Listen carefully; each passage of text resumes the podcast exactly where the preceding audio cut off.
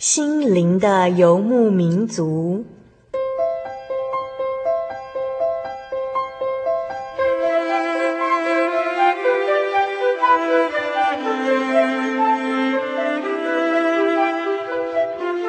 在这个谁都不管谁的后现代社会里，每个人的心灵都是游牧民族。成长的过程就是寻找的过程。每一颗漂泊的心灵，其实都在寻找生命的绿洲。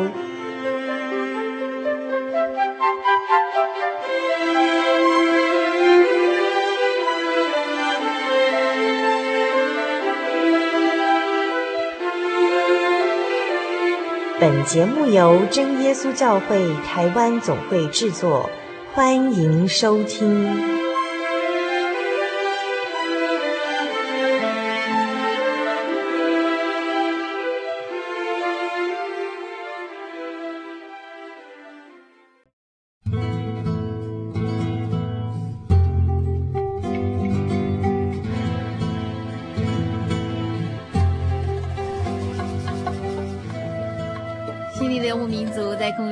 大家好，我是佩芝，很高兴我们一星期的时间又到了。在今天的节目里，我们要跟大家分享的是小人物的悲喜这个单元。在今天的节目里，我们特别出外景哦，特别跑到中和跟永和的中间，采访一位美术老师，呃，他是江建昌弟兄。在节目里呢，这位美术老师要跟大家聊一聊他的信仰历程，娓娓道来他的一个追寻真理的一个过程。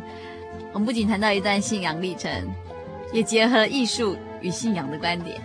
我们马上就请大家来听一听这一段我们出外景采访的一段见证。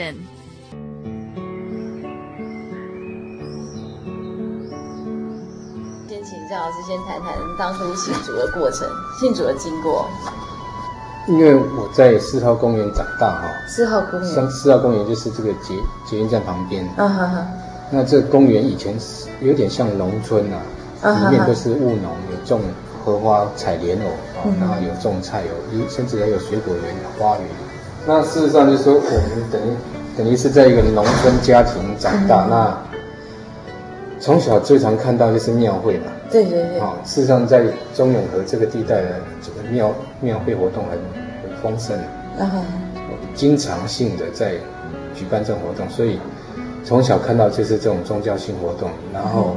我们也会间接被引导去参与，嗯哼，很自然，很自然。这生活部分，家里面有拜拜，你就必须要去买啊，买对。买烧烧香用的东西呀、啊，啊、嗯哼，那从小你就是必须要去帮忙准备，嗯哼，然后拜拜的时候你必须要去端那些盘子啊，嗯哼，啊，去等于去布置一样，嗯哼。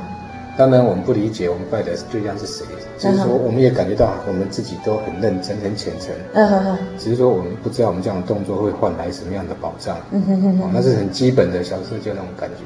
嗯。那我也不知道到底我这样的信仰是出自于哪一种需求，只是觉得呢，反正整个家族，嗯哼哼，整个家族都是这样进行。嗯哼。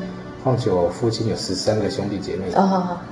又是农村家庭，所以他们这种活动一定非常密集。是是是。那，我们我们当然耳濡目染，又不能选择啊。嗯哼。好，所以在当时，我也会很怀疑的一点是奇怪，为什么好像家族里面有一些人生病，然后求神问佛之后，答案是啊，这是上辈子造的孽，是命中注定，所以会觉得好像蛮宿命论的。嗯哼哼。好，那是我第一个感觉是。为什么我们遇到这种事情好像是应该的？嗯哼哼。嗯哼。哦，尽管他可能是自己健康上面疏忽于管理，或者是卫生习惯不好，也会说好像，所以我就很很不以为然。可是我又不能讲啊，因为那种家庭里面，你如果开口反驳或怎样，可能会觉得你很叛逆或者很怪异。嗯哼。那我我只是一直觉得我不太认同这些东西，可是我也几乎找不出任何可以。哦，反驳的立场，嗯哼，你也毕竟没有其他宗教信仰参与的机会，嗯哼，好，那长期下来，我觉得在那种传统信仰里面，我觉得是蛮无奈的，无力感，嗯哼，完全没有自主权，有那么多的禁忌，嗯哼，好，那凡是遇到任何状况，最后的答案就是上辈子造的孽，嗯哼，那这样子我还努力干嘛？好，那。耕田的人总是比较老实啊，嗯，对对对，也不太愿意去判断说太多的事实，嗯哼，然后久而久之，他们就很很安于现状哈、哦，就像你要说的，有拜拜就有保佑一样，就这样子很单纯的心。可是我每次看到的答案都不不是很理想，嗯哼。哼，哦，遇到了谁病痛或怎样，求求神问佛，没有一项是好事情，很奇怪，嗯哼哼，所以我我内心里面其实蛮挣扎的。挣扎是说，我从小到大这样子参与的目的何在？难道求心安、求平安是遥不可及吗？但是我一开始 促进，我会想说，对宗教信仰多多认识的一个出发点。但是我并不是很顺利，一开始就会找到很多信仰来比较或怎样，也都没有。所以我在民间信仰的这种，等于说迷途中走很久之外，就是高中。啊哈！高中我，我堂姐也会带我去佛堂。嗯哼哼。那我也很好奇啊，只要能够让我认识神，什么方法我都愿意试啊。嗯哼。那当然有一个基本原因是我相信有神。嗯哼。我很相信世界上有神，只是我不知道他是谁。嗯哼。所以人家告诉我他是神，不管是什么我都信。嗯哼。那我几乎变成来者不拒，没有判断嘛，所以来者不拒。嗯哼。那心态当然是多一个神有什么不好？嗯哼。那往往我又觉得好像很世，好像世上很现实的，几乎都为了财富啊、地位啊、嗯、啊名利啊才会去求求靠神。那神好像是一个摇钱树一样啊，又很现实。嗯、所以我又觉得好像不太对，神好像不是这么现实，也不是这个样子。嗯、我去参加他们聚会，我又发现第一个很神秘。嗯。啊，很神秘，就是说你从头到尾很多地方你不能。不能过问，就是说，是说他们的地点吗？还是说地点当时也不是很开开放式的哈，也不是很公开式的，很隐秘，可能在某一个工厂里面啊。哦，好，那工厂进去还要有人引引导你去哦，不是说像一个公开场合那么容易进去，还要有人带着你，带你去还要做很很很神秘的动作才能进入里面，然后他们讲什么，你都还要完全配合。嗯哼，好，然后还有。还有很多仪式在，那如果单纯的人光看到仪式跟它的内容，你可能还不怀疑有什么不对劲。嗯哼。啊，那当时他是有拿相片给我看的，是有一张，那很很呲牙咧嘴的，然后嘴角流血啊，看得很恐怖啊。我我看到以后觉得很恶心啊。嗯哼。然后我们自己是学美术的，我就觉得这根本是用画的嘛。哦。根本不像是拍到的那种。好像就是有笔法哈，好像是用画绘画方式画出来的。嗯哼哼。所以我的直觉是很可怕，但是很假。哎，除了很可怕之外，一点都不逼真。那当然，我们也没有亲身遇过，也不知道到底真的是长怎样，就觉得很假。嗯哼。啊，我不能求证，只是我的感觉是他们用这个来吓人。啊哈哈。所以我觉得不可靠。啊，我觉得蛮不可靠的是，这东西怎么可能会会是真的？嗯。只是来吓唬这些人，而且还要你发毒誓。还不能出去，还不能讲他们的一些密语。嗯哼，还就算你对你最亲亲近的父母亲都还不能谈。嗯哼，啊，那还要发毒誓，就是说你一旦离开了佛堂，讲这些话都要遭天打雷劈。嗯哼，我就很怀疑啊，为什么信仰要信得那么累？然后好东西不能跟家人分享，为什么？嗯哼，还有这么多重重关卡，那没有道理啊。嗯哼，所以我就觉得好失落感。为什么有这种信仰是这么怪异的？我感觉一开始都是针对那种中下阶层，就是说比较单纯、比较单纯的人哈，他就是纯粹付出劳力的人，他比较没有时间跟机会去思考这个问这些问题的人，他只针对这样子来来传导他的一些信息。嗯哼。然后这些人因为很单纯，所以几乎听到什么东西都把它奉为圭臬、标准。嗯哼。就是我觉得，以我来讲，我是比较容易怀疑的人，我觉得不太对。嗯哼。但是我真的还没找到信仰之前，我几乎宁可什么东西都去去参与试试看。嗯哼，啊，因为我一直觉得从小就相信有神，可是我觉得好像我都没有亲近过他过，觉得很遥远。尽管我那么主动的去参与那么多活动，我都觉得很遥远。啊，距离感很遥远这样子。嗯。然后一直到大学的时候，我们会有一些国文老师会比较积极。啊，积极的意思就是说，他除了课堂的东西之外，他会谈一些宗教。嗯。那我后来发现，其实很多国文老师都喜欢谈这个，比方谈面相。嗯嗯嗯。啊，紫微斗数啊，或者易经啊，帮人家看。对。看着看着他将来的整个发展啊。或是卜卦，对，甚至连下课都会特别帮你找来，我帮你看看相啊，或摸摸骨。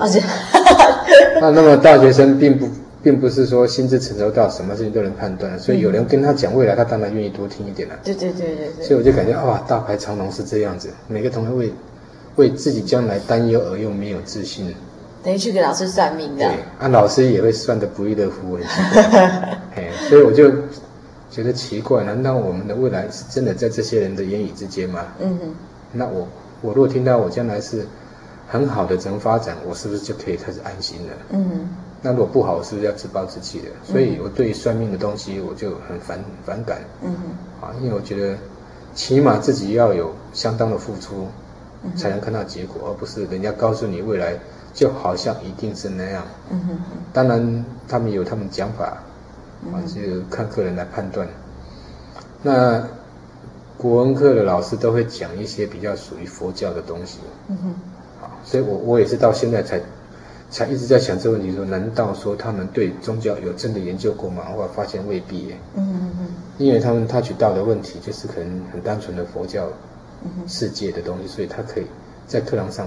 佛教东西加多一点，嗯哼，那么他们本身是文人啊，所以他们有关道家跟儒家的东西加加诸于课堂内也是理所当然，嗯哼，可是我觉得没有宏观性，是他们有全盘认识而做的一个比较，嗯哼，好像就是一种思想，对啊，所以很多学生都受影响，甚至有的人会隐隐约约会有一种出家，哎，会有一点那种嗯出家的那种念头，但未必会有，但是就。有这种念头要离开人群，嗯哼，多多少少有一种引导作用，哦，所以难免会有一种这种灰色的影响力哈。嗯哼，那我自己是很不满足，是信仰始终没有给我带来很正面的回应。嗯哼，我甚至有些时候觉得说，到底还有没有神啊？嗯哼，哦，我很沮丧啊，到底还有没有神这样子？嗯哼。也就是一开始已经很相信有神，对，非常相信。到后来我觉得很沮丧，是神似乎好像离我很遥远，快要变无神论了。对，我，我是觉得快要没有信信仰的那种斗志了。嗯。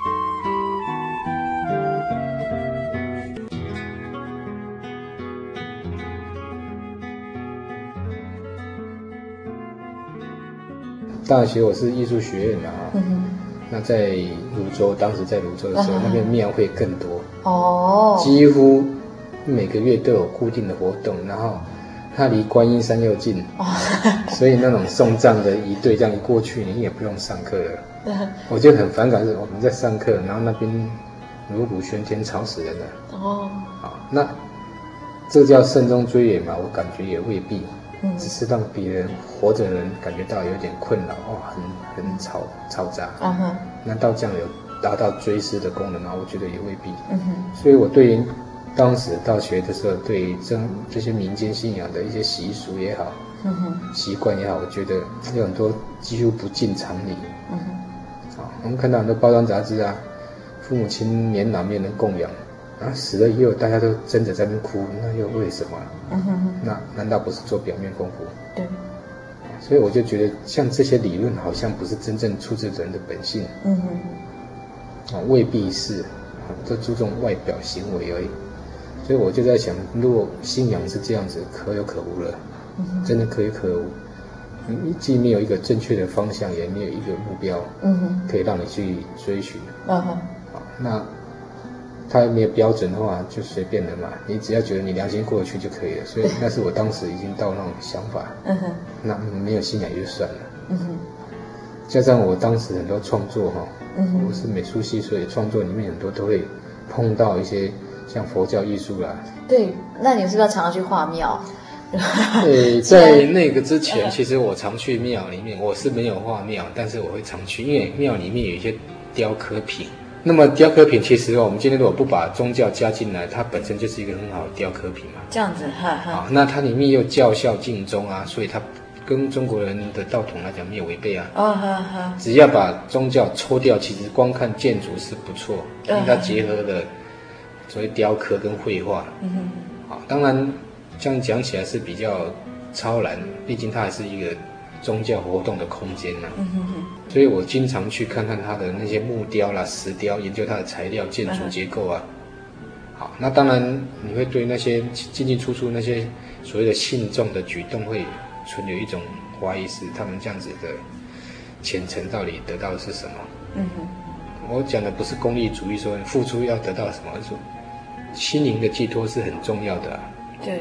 不可能心灵寄托像无底洞一样，对对，那会灰心的啊。对对对对对。我就常常看到进进出出一大堆人拿着烧烧香，然后拜拜的僧侣来，然后离开之后，他得到的是什么？是真的祝福吗？还是一种一种庇佑？我就很怀疑了。也就是说，心灵寄托不是一种自我安慰。对，但是在当时的我，我也觉得有这个动作还是比没有好。哦。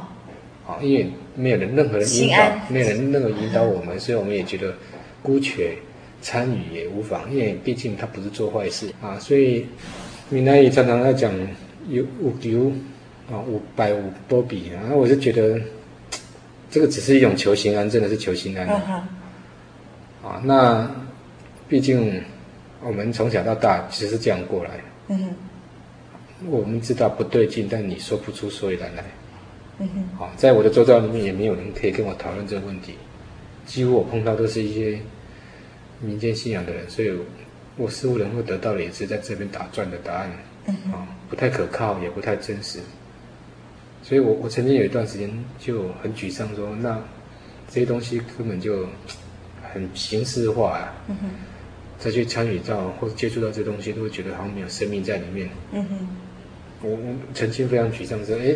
因为毕竟我学艺术的话，我会对任何东西都好奇。对，尤其像宗教的一些产物，嗯像建筑、庙宇啊、寺庙啊，嗯哼，然后它运用了多少这种所谓美学的观点来架构，哈、哦，嗯，我们都会去关心这些。就像教堂盖得很漂亮，我们也会欣赏啊。嗯哼，对。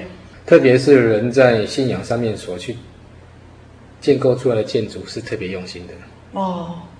不管是教堂或是庙宇，几乎是他们最用心的。他们自己家里面可能还会随便一点，嗯哼，因为他认为那是对对神的一种尊崇，所以他甚至会变卖家产，然后是奉献，然后是花多少时间来做。好比我在美国看过有一个，好像天主教堂已经盖了八十年，哦，还没盖好，还在盖，不知道有多少人用生命去盖它，还在盖样子。啊哈，对，他觉得一生中做出一件。他值得安慰的事啊，所以这个也算是宗教带来的一种力量，只是说他所作所为，他理不理解为什么？嗯哼，啊，尽管他再怎么虔诚的仪式哈、啊、跟步骤，还是徒劳无功啊。可是那是因为我们蒙神节选哈，嗯哼，神怜悯我们拣选我们，我们才有机会了解，不然当时的我们难道跟他们不是一样吗？嗯哼，对，对啊。对，也就是对很多人来说，拜神这个举动好像就是停留在求心安。可是大家是不太敢去想象的说，其实一个信仰可以为你的人生带来什么？人有一个习惯豁然率的问题，比方说他求十次有一次应验，他就好得意啊；那九次的失望，他就不会有失落感。嗯哼。然后那么一次的应验，他就会大肆宣告：你看我为什么事情像某某什么什么王爷或什么祷祈祷，嗯哼，拜拜得到了祝福。他如果很认真的去想，难道他的每一项祈求都是这么如此顺利吗？嗯哼。可是实际上，我们基督徒很多祈求也不是这么顺利。对，事实上，我们应该这样想。嗯哼。我们的目标不是在求现世要的东西呀、啊，所以天国路上面有很多东西是可有可无的。对。神如果每一样都给我们，那跟我们当初的迷信其实是一样的。嗯哼。所以，我们虽然祈求，那天父给我们。是照着他旨意，好、那神的旨意高过我们的判断啊。嗯、有的东西给我们之后，可能我们就跌倒了。对，啊，宁可不要有，会比较好。对，啊，所以当我信主以后，最大不同是我不会什么东西都向神求。嗯哼哼，我我要了解说这件事情的意义性何在。嗯哼，哎，到底我这样祈求，纯粹只是为了我个人的。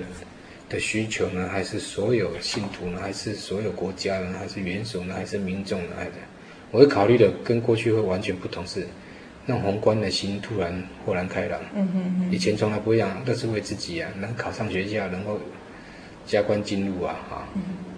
那现在的心态竟然会跟以前这么大不同，所以我感觉这就是我们信仰基督得到了一种力量，就是博爱的心呐、啊。嗯，这是以前几乎不会想的。是不是也因为我们的盼望不在，不是在这个世界？因为我，我们知道人生很短嘛，啊，嗯哼，就算你是荣华富贵，像所罗门王也在讲，也有一天会离开啊。对。啊，就算你的财富智慧像所罗门王，有一天还是会化为粪土啊。所以，其实我们都应该要知道，那些不是我们最最要的东西呀、啊。嗯哼，张老师，那后来您是怎么样接接触到这个信仰？我在大五的时候，因为艺术学院有有一些慕道者，啊哈，啊，有有一些慕道者，那，然后他们很积极，他们很积极，都会跟他谈。起初我是蛮反感的啦，我就觉得他们太积极了，是那么认真哈，那不是领薪水，开玩笑啦，就说你怎么会这么积极，让我有点不理解。功功课认真一点不是更好吗？那是我的感觉。啊，那他们很认真，很投入。我也感觉到有一股热忱在，只是说，因为从来没有接触，难免有一点点排斥感。嗯，我觉得要跟他们静静的这样谈是蛮不容易的，那是我当时的感觉。这样子哈。那你不舒服，他就很自然的说：“我帮你带到。”哦好。那么我不是基督徒，我天天带导，我当然会有一点突然有点错愕感，是这跟我有关系吗？嗯哼。我不舒服跟你的带导会有关系吗？嗯哼。我有我的神不是吗？当初的感觉都会是这样子。蛮错愕的，那我我到底要说好跟不好，我都不知道。嗯哼哼。那么只要一次两次他提出这样的事情，我久而久之我也变得习以为常。反正他一开口就说要帮他带导嘛。嗯哼哼。那我也没有看他做坏事啊。嗯哼。带导似乎也不是坏事嘛。对。所以习惯性认同他会有这些举动，也就不会觉得不舒服啊。嗯哼哼哼。啊，就好像我们常跟他说平安平安。不不理解人奇怪，你怎么没有跟我再见？为什么一直很平安是什么意思？嗯嗯嗯。好，那么我相信很多人在九二一之后认为平安是最珍贵的。对。听到平安就好温馨，好感动啊。对对对。没有比平安还重要啊！所以我是觉得当时我蛮幸运，是他们给我感觉蛮亲切的哈。虽然一个同学一个学妹，我就觉得跟他们谈论问题不至于会给我产生压力。嗯哼。只是我不主动，我绝对不主动，因为那个时候我还是对基督教有一点。有一点偏见哦，不太能够认同，是因为不了解。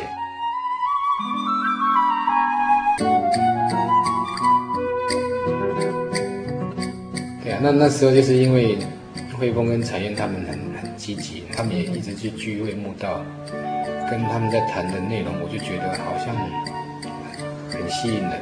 嗯。问题症结在于说，我有点排斥。嗯，还是基督教，毕竟它好像是外国人的东西哦。这是几乎一般民间信仰的第一个直觉，就是那是外国人的，跟我好像没有关系哦。如果耶稣来自中国的话，我可能无条件的接受。好像他是外国人，他当是人来看，他不是神，他是人，所以他是外国人。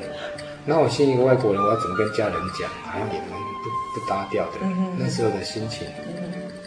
可是我觉得他们蛮善良，也不错啊，哈。所以。我并不排斥人，而是对他的信仰不会那么快的认同。那我自己从小到大，我常常有一个情况，就是我会做噩梦啊。哦。所以做噩梦就是，比方说我我可能神志还蛮清醒的，那我感觉到有人在压我。我甚至眼睛闭着都可以看到周遭的东西，还可以听到人家的对话，可是我就醒不来，又叫不出来，又醒不来，那个挣扎是很痛苦的。不过我听说有一种是梦夜，这个就是一般所谓的梦夜。啊哈，嗯，可是有一种是真的是一个外力。这个有很多种情况，一种就是属灵的，啊哈，好，刚刚我提的可能是比较偏重的属灵，另外一种呢可能是太累了，通风不良，哦，过度疲劳而造成的生理现象，嗯哼哼，缺氧。嗯哼，那我刚刚讲那是比较属于属灵的，嗯，我可以感觉到那种恐惧感，那不是疲劳带来的，嗯哼哼，跟做梦可以说是没有两没有没有什么关系的，嗯哼哼。那我因为从小到大常常这样子，我也我也很容易害怕，因为只要觉得黑暗的地方就很恐怖，嗯哼，我就从小有一种惧黑症哈，看到黑我就害怕，嗯哼。然后那个时候我也不断有这种发生这种类似的事情，大白天睡觉又起不来。哼，我很恐慌啊。那我也曾经听到慧凤提到，哎，你可以祷告的事情，只是我怎么说，我都不知道要怎么试，也不敢试，也也不太愿意。嗯哼哼。好，那那时候我就记得我背了很多那种佛教的经典啊，啊，不管是什么《金刚经》啊、《百亿神咒》那种，反正我全部都会背。嗯哼，然后我在那个时候我会派上用场，但是我觉得好累哦，念了半死没有用。嗯哼，我会起初会怀疑是不是我我这样虔诚度不够，可是我后来发现我好像很傻。嗯，只会这么念念念的，跟一般人去拜拜那做体操一样，一直磕头而已，没有什么功效。那几次以后，我当然会怀疑啊，怎么会这样子？可是后来。慧凤教我祷告，我都还不会祷告，我只想到里面有耶稣两个字而已啊。有有一回中午就下午，人在休息，就就觉得好像很不舒服，起不来。我只想说试试看也好，反正成功与否无所谓嘛，有事就好了。我我就刚刚想到耶稣而已，整个人就这样醒来，再从床上这样滚下来。我就想说这一定是碰巧了，哪有那么巧？我之前怎么？念佛教的东西念了半死都没用，为什么这样子？一直想到耶稣两个字就醒来，没有道理啊。那个状况是怎么样？那个所谓梦夜，梦夜就是比方说，我可能在睡觉啊，我可能睡得很沉啊，嗯、啊，睡得很舒服，可是我会有一点好像所谓的，我这样形容到底恰不恰到好处我不知道。就是说你会觉得你的精神状态，嗯哼，其实是很清晰的，嗯、跟你的身体好像接不起来。哦，接不起来，就好像说你的身体被某一种力量控制，而你竟然不能呼唤它，不能使唤它。哦，比方说，我很想起来，我竟然全身瘫在那里。嗯哼哼。那我听到声音，我感觉不舒服，我竟然连翻身的余地都没有，然后喊叫的声音都没有。你就好像身体被控制住了，好像你是一个人，但是你却没有身体的感觉。哦，对，所以会很恐惧啊、哦。然后从小到大就常常这样子啊。当然有些人会说啊，这是八字的，是什么？我姑且一听嘛，只是觉得说，不管你讲什么，对我都没有帮助就对了。我只觉得这样子的体验很痛苦。嗯哼哼，对。好像永远有有一股力量，就是让你不舒服，那、啊、你又说不出所以然来。嗯哼。那我自己也会很迷信啊，因为泸州离巴黎很近，我会去巴黎看夕阳啊，跟淡水这样子。然后那那一个时代。大家都很风行，所以整个沿岸都是落难神，土地公庙被劈头了，拔胡子的，被烧掉了那种东西很多。那他们给他一个称呼叫落难神，然后我就去捡一个回来，我只觉得他们可怜啊，因为到处都是啊，我就捡一个回去宿舍啊。没有没想到捡回去又哇，功课上发生好多状况，生活上也发现很多不如意。我也觉得很奇怪，为什么我没有去捡它回来？每次一捡回来又怎么老是那么多怪事？嗯哼，甚至会跟人家发生口角。我也不是很会跟人家挑剔的人，怎么会突然变得很暴躁？嗯哼，然后连同学对我会突然很不友善这样子。然后我甚至想啊，是不是我因为我捡回来又没有供奉他了，我就去买水果回来。没想到一买回来，每天这样早晚这样办，又更惨。功课更不顺利，我就越想越不对劲，没有道理啊。嗯哼。好，那我又想说是，是因为我捡到是落难神。嗯哼。好，那我想既然是神，还有什么这关系的？尽管他被烧得乌漆嘛黑。对。可见我很单纯，对对对对对对对。然后又遇到魔鬼做工很厉害。嗯。那我想也是神的时候到了，因为，如果我当时这样子捡回来，祈求都很应验、很很顺利的话，我恐怕会把它奉为什么？对不对？对。所以我觉得也是神的时候，那个时候非常不顺利，非常不舒服。然后我就想到说啊，干脆就把三更半夜拿去丢了算了，在这里把它丢掉了。再变成落难神，再让他再一次变落难神。后来也感觉到是没有事的，奇怪，怎么会这样子？嗯哼，这好像我可以证明一点，跟我的虔诚度无关了。哦，我认为我够虔诚了。嗯哼，以我是学生的立场，我我这样应该够了。就很怀疑了，以前所做一些事情是不是都很傻？嗯哼。所以就是因为慧峰他跟彩燕他们会提一下，嗯哼，啊，我自己也有感觉到不太一样，嗯哼，我在自己信仰那么久一二十年来没有的体验，怎么那个时候会这么明显？嗯哼，啊，我也没跟他们讲说，其实我有祷告，哦，我不敢讲，因为我想可能是碰巧，哦，就是那次你只是，那我也会觉得很没有面子，啊，这么久以来我都没有体验，怎么可能一谈到耶稣就有体验，这么没有面子的事情？那很莫名其妙，本来追求神是我的目标，怎么那个时候突然会很犹豫不决，很奇怪哈、哦，会觉得哇，那我跟他承认说耶稣很有力量，是不是自己打自己的嘴巴吗？对啊，那我就都不讲。可是我又觉得很奇妙的，很想知道。嗯哼，好，我会有那种想要知道，可是我又不敢讲。那么在神的带领之下，有一天我就问彩燕是没有的，哎，世界上有没有那种书哈？会会谈会写到人的开始跟结跟结束啊，嗯哼，然后会写写什么？我觉得他一直问很不由自主，就问很多问题。这样子哦。他竟然跟我讲有啊，阿张学长，那不是圣经吗？真的吗？圣经不是很神圣的书吗？怎么会写这个？对呀、啊，圣经写的就是这些东西，不是吗？那我也不理解，我就问他有没有书可以写人的由来跟结束？那那有没有一本书是写很久，是写什么有关什么的？我也不知道我到底在问什么，对对对，我根本不知道我问的是什么，嗯、可是我问的都很好奇呀、啊。嗯，他跟我讲有有一本叫圣经的，就是，哦，那我想怎么会那么巧？圣、嗯、经是这样子的，嗯哼，哎，他就跟我简单解释一下，我就说我要去哪里找到这本书？他说我没有，可是我有福音小册。啊哈，好，那我就给他借来看啊。那我借来以后就开始翘课了，就不去学习。对啊，好像对酒逢旱灾哈，哦，遇到甘霖一样，我就很渴望想知道，所以我就好不管他了，反正要毕业了，啊哈，赶快在宿舍里面看，白天就看，晚上他们回来就问，白天就看，晚上就问这样子，啊哈，变成我自己很积极的在宿舍里面拼命看，嗯哼，那小册我居然一字一字不漏的一直研究，一直研究，后来发现奇怪，这里面很多东西都是我以前很好奇的，不是吗？嗯嗯哼，原来在这书上都有写啊。啊哈。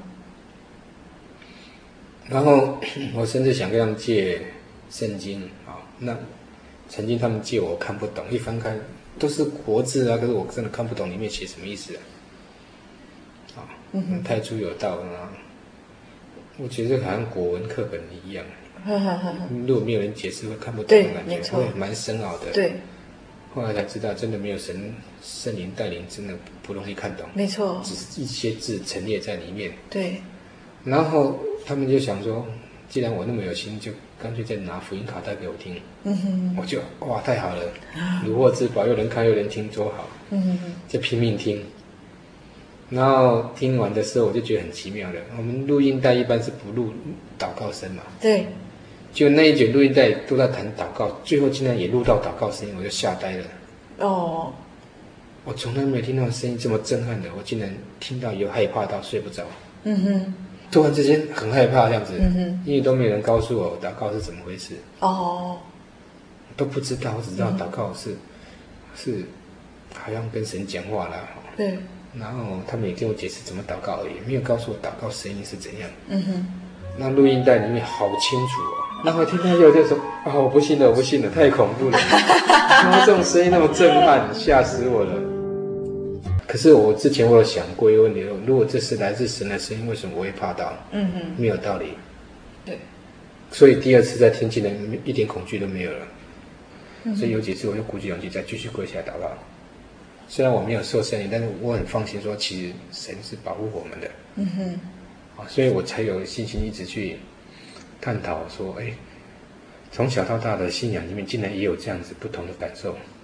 因为我始终相信有神，任何方法如果能够让我认识神，我都愿意。好，就是跟他们讲，我要去教会他们就带我去，然后去的我感觉蛮不错的，里面的人很好，就等于陆陆续续都一直在慕道哈。期末了，因为要毕业展了，然后我也是负责毕业展览的酒会负责人。”我又不想去啊，酒会负责人。对呀，哦，毕业展览有开幕酒会，那我就想说，我不要去啊。为什么？因为我好不容易从小到大 第一次听到不一样的东西，我怎么可能这个时候放弃？嗯哼，我就不去了。然后我就试着祷告神啊，如果真的是神哈，我每次都会这样讲：如果你真的是神，你要帮帮我哎，我翘课哈，嗯，我也不希望人家来干扰我，因为时间有限嘛。嗯，离毕业不久了，你总是要给我时间看看你到底怎么回事这样子。很像小孩子这样子，哦，你要帮忙我，不要让人家干扰我。结果有整整一个礼拜，我都没有出门。这样子啊？我都没有出门，然后同学每天来按电铃哦，我都没有听到声音。嗯哼。结果等我出现在学校的时候，他们就骂我说：“你怎么回事啊？不来也去找你也不在。”我说：“我在啊。”哦，可是每个人都说我按电铃，我说我都没听到铃声啊。嗯哼。所以我就这样子，后来到到处慕道啊，因为芦洲教会的布道会已经没有了。嗯哼。我就到台北教会。啊哈。台北教会就受圣灵，然后又到中和、永和、东园，这样到处跑新庄。哦。因为我很享受洗了。嗯哼。我终于觉得说这个信仰是是千真万确。那我五月二十六号受受圣灵，在台北教会。哦。那很快，没有多久，前前后后没有。那真的是在毕业以前就得 到圣灵。可能搭到最后一班车吧。哈哈哈错过了就不知道还有没有。这样很好快啊！我就受圣灵以后，我就跟教会说我要受洗。哦。我那时候很很执着哎，所以我就一间一间的跑，只要有布道会我就去。嗯。然后因为我家住中住中和，所以我就在中和教会提出我要受洗，他们也是建议我再考虑考虑。我就跟他讲，不能考虑啊！我要当兵呢，我怎么知道当兵的时候不会发生意外？对啊，反而是你比较会积极。我比较积极，因为我认为有一个正确信仰，你还考虑干嘛？真的好，除非除非你太太不了解你的需要是什么。啊哈哈，那也就是说，其实你从小或者说从小一直到到大，那简等于是一个 truth seeker 吧？对啊，就是换句话说，我们可以尝试一切的错误，但是你不能放弃正确啊。对对对。那是因为你自己知道那是你追求来的，然后终于找到。所以我五月二十六号受受圣灵的时候，我六月十七号就受洗哦，然后七月十五号就当兵，前前后大概两不到两个月。我们从小都很希望说将来能够有一个很好的地方啊，就像每个人心目中的天堂一样。为什么？嗯、等你知道你反而裹足不前，那不是很可惜吗？嗯哼。所以那时候我很执着的，那时候我我是跟我。女朋友一起去受洗，啊哈、uh，huh. 好，那现在是我太太，uh. 所以那时候我就带她来信主。那他们家跟我们家一样，都是传统的民间信仰，uh，huh. 我就带着他到处去墓道，嗯哼、uh，huh. 我们一起受洗。可是很很少人有这样的经验呢。可能因为我从小到大，我一直相信有神是第一个，嗯、uh，huh. 第二个我，我长期处在一种信仰的那种。空洞期就是几乎没有任何扎实过吧，那没有一个心灵心灵从来没有很扎实很丰富过。嗯哼哼。形式上当然很热闹啊，什么庙会拜拜都很热闹。对对对对。每一次活动之后，你就觉得很空虚，是，你跟他没有关联。很热闹。那仪式之后，你还是觉得好像很假。嗯哼。好，那一直到了教会去，我才觉得有一种安慰感。很满足，就是、真的有说不出来满足感，嗯哼，很安慰，就好像来这边虽然没有做什么事，跟人家聊聊天，听听几句赞美的话，就觉得好好满足这样子，嗯哼，好，仿佛这个是一个家的感觉，那是我当时的感受。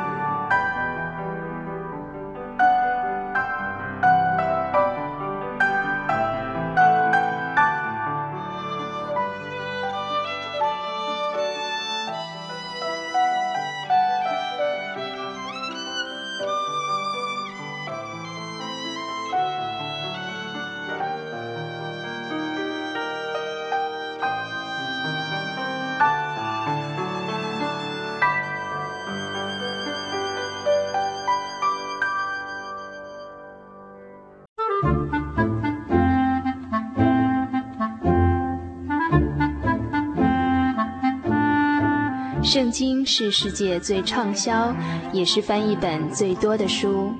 许多人因为这本书改变了他的价值观。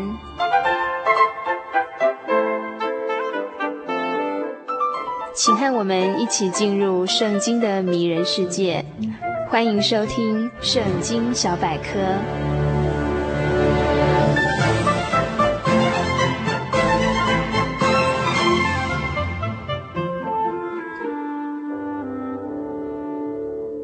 亲爱的朋友，大家平安！又到了圣经小百科这个单元。今天这个单元要与大家一起分享旧约经卷智慧书箴言第二十七章的内容。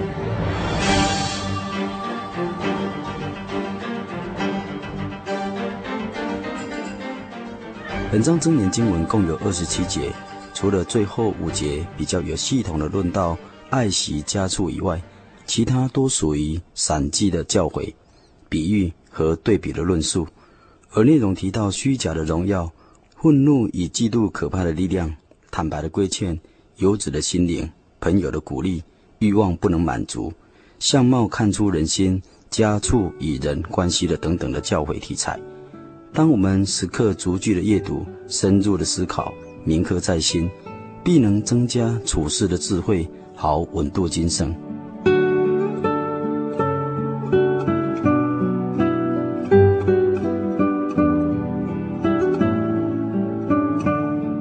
本章箴言经文第一节到第九节的经文的意义内容是这样子说的：不要为明天夸口，因为你不知道每天所要发生的事情。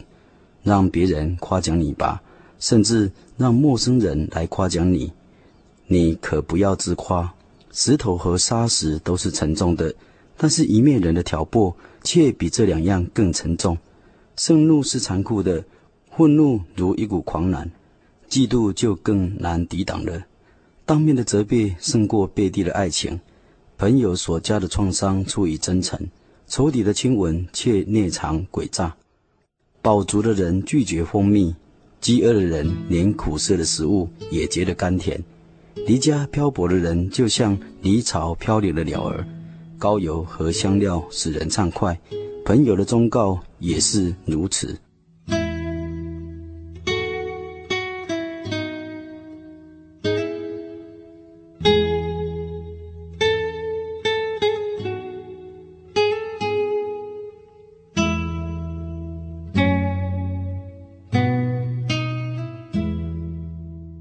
本章箴言经文第十节到第十八节的经文的意义内容又说：不可抛弃你的知心朋友和父亲的至交，在患难的时候不要投靠兄弟，因为远亲不如近邻。孩子啊，你要做个有智慧的人，使我欢喜，这样我就可以在那些讥笑我的人面前振振有词了。机警的人遇见灾祸就躲开，愚昧的人上前受害，然后懊悔。谁为陌生人作保，就拿去他的衣服；为陌生女子作保的，就得承担一切。你若在清晨太早向人高声问好，就等于咒诅他。喋喋不休的妇人和连绵的雨点一样的老人，要阻拦他，就好像阻拦狂风用手抓油一样，很难成功。朋友互相切磋琢磨，就好像以铁磨铁，越磨越利。料理果树的，必吃树上的果子；敬奉主人的，必得尊荣。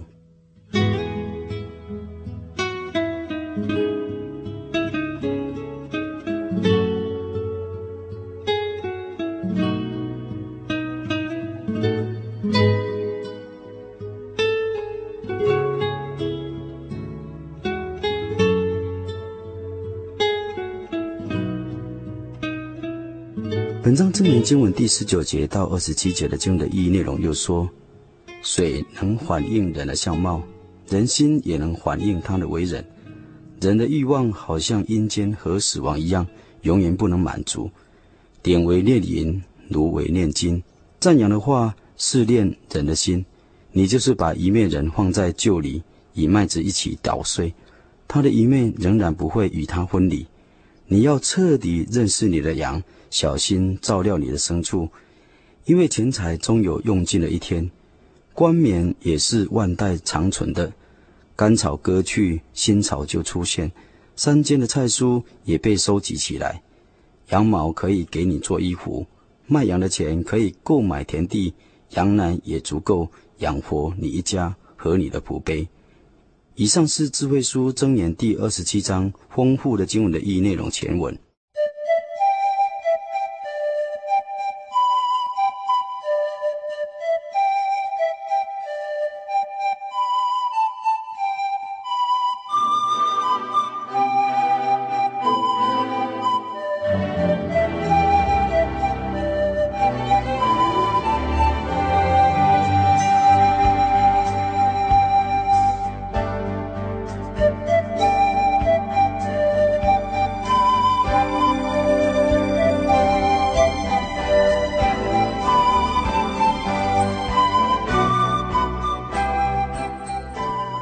在本章箴言第一节到第二节，和合译本记着说：“不要为明日自夸，因为一日要生何事，你尚且不能知道。要别人夸奖你，不可用口自夸；等外人称赞你，不可用嘴自称。鼎为炼银，炉为炼金，人的称赞也试炼人心。明日是不能知道的日子，因为明日又有明日。”明日在一个人的身上是有不会来临的时候。人若过分的憧憬未来的美景，是愚昧而且又危险的事情。为明日自夸，似乎是世人的通病。所以智慧者警告人：连今日如何尚且不知道，何况明日呢？所以说，今天脱了鞋子与袜子，不知道明日穿不穿呢？有关探讨名字的学问，一般称之为未来学。未来学的第一个现代用法，出自于二十世纪初的艺术界。当时西欧有一派画家、诗人和雕塑家的崛起，他们自称未来派，并且拟了一套美学理论。到了一九六零年代，新的未来派兴起，长期性的预测如惊涛骇浪般的涌现出来。未来学的研究机构在所有工业社会里有如雨后春笋般的出现，政府机构与学术团体设置种种智囊团与委员会，为他们社会的未来制作了各类的报告与脚本，好迎接美好灿烂的未来。这些组织比较著名的有法国计划委员的1985年委员会。美国艺术与科学学院的公元两千年研究会，楚维纳所主持的未来计划，则为全欧洲性的未来研究组织。其成立的目的，则是对社会的每一个领域做长期性的预测与计划。智慧者在此，并不是说是劝人不要预测或是计划未来，而是警告人不要为明日自夸。因为明天如何，没有人知道。出乎意料之外的事情，可能完全改变了一个人的一生的计划，以至于家庭、国家、社会。智慧者知道人自己是有限的，和对未来的无能为力。他们虽然计划未来，但是不敢全然指望未来，更不敢夸耀未来。不要为明日自夸，因为明日还不是属于你和我。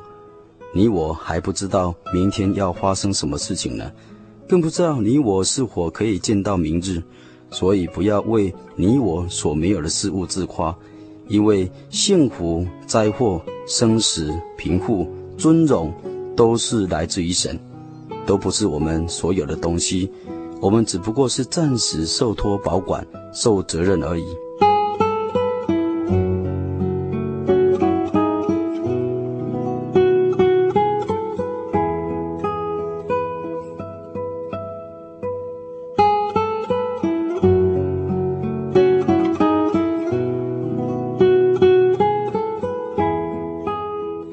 在新约圣经福音书上面，主耶稣讲了一个比喻说，有一个富有的人，因为田产非常的丰富，他心里暗想：我收藏农场的地方已经不够了，怎么办呢？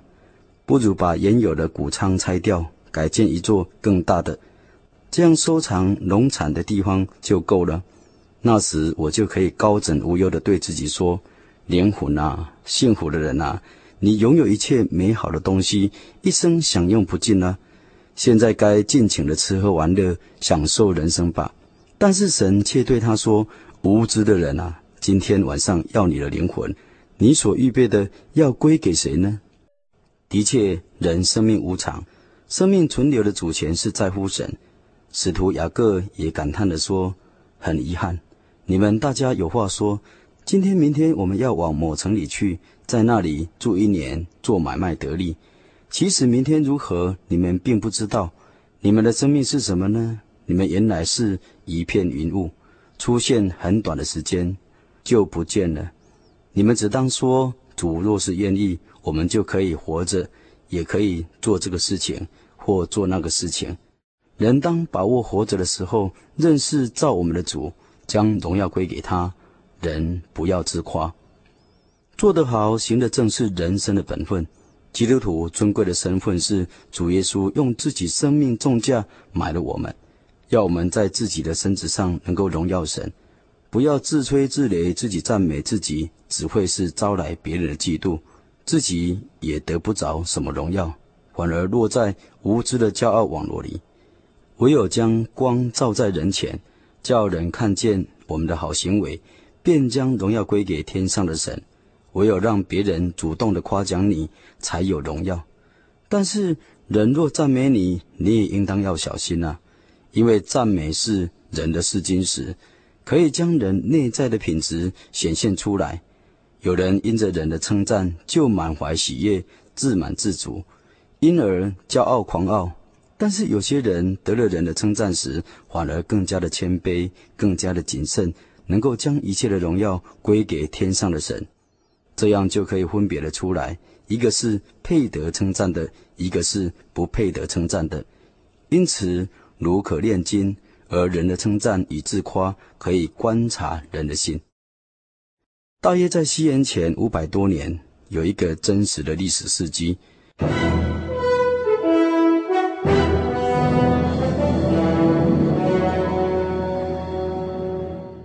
古时候，中东地区有一个巴比伦帝国，这帝国是非常的强盛，所向无敌。国王的名字叫做尼布甲尼撒。有一天，尼布甲尼撒王他在巴比伦王宫的阳台上散步，赞叹地说：“这宏伟的巴比伦，不是我凭着自己的大能建立为国都吗？用来显扬我尊荣的嘛？”话都还没说完，天上就有声音对他说：“尼布甲尼撒王啊！”有信息传给你，你的政权已经丧失了，你必被逐出宫，到荒郊与野兽为伍，像牛一样的吃草七年，直到你认识管辖万国，随着自己的意思将政权赐给人的是至高的神。刹那间，那话便应验在尼布甲尼撒王的身上，于是他被逐出宫门，以草当作食物，饱受双鹿侵害。他的头发就像鹰毛那样的长，指甲好像鸟的爪。王有一天自己见证说：“七年过去了，我尼布甲尼撒仰天观望，我的神智恢复了，我便称颂敬拜那至高的神，尊敬那永活者。神的政权永无穷尽，神的国度亘古长存。前地的人在他面前真是算不得什么。”他在天君和世人中间，凭自己的意思行事，没有人能阻止，没有人能敢质问他说：“你为什么要这样行呢？”当我的神智恢复的时候，我的国度和尊荣也同时恢复，末世臣仆都一同来朝见我，我重做一国之君，尊荣权势比以前更大，我要颂赞尊崇归荣耀给天上的主。因为他一切的行为都是正直公义的，他能贬低那行动骄傲的人。尼布甲尼撒这段真实的历史见证，便值得成为我们这国家政治宗教团体那些想自夸受称赞人的见解。你有明天吗？明天你我将如何？我们都还不知道呢。但愿听友有时间再翻开智慧书箴言第二十七章，细细的品尝，就必尊重神，为荣耀给他。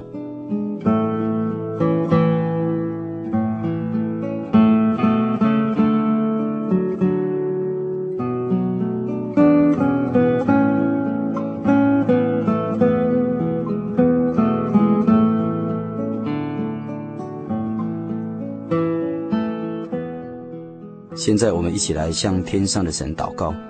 奉主耶稣圣名祷告，亲爱的主，我们在天上的父，我们愿将一切的尊贵、权柄、荣耀都归于你的圣名，一直到永远。哈利路亚，阿门。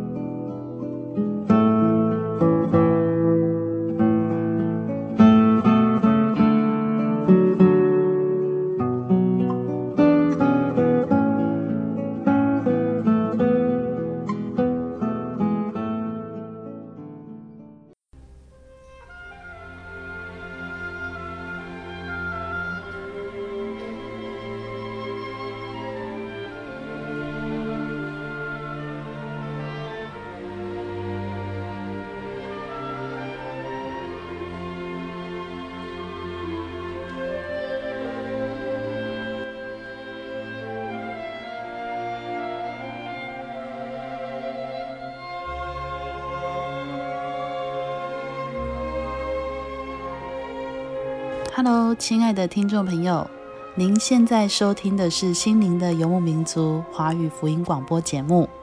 本节目由真耶稣教会制作。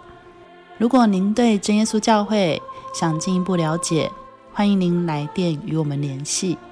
我们的电话是四零八七七一八一七八四零八七七一八一七八。我们的网址是。tjc 点 org，您可以来电询问教会地址及聚会时间。我们竭诚欢迎您来到真耶稣教会，与我们一同享受主耶稣的恩典。再次提醒您，我们的电话是四零八七七一八一七八。在这里也要再次邀请您继续收听心灵的游牧民族华语福音广播节目。我们期待与您空中再相会。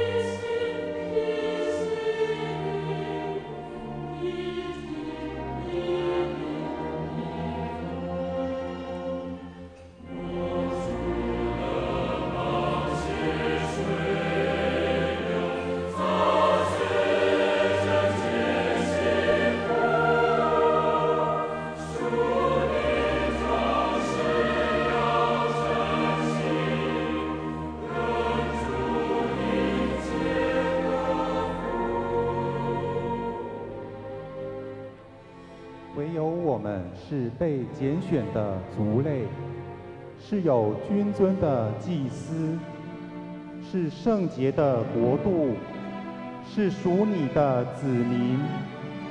要叫我们宣扬那招我们出黑暗入奇妙光明者的美德。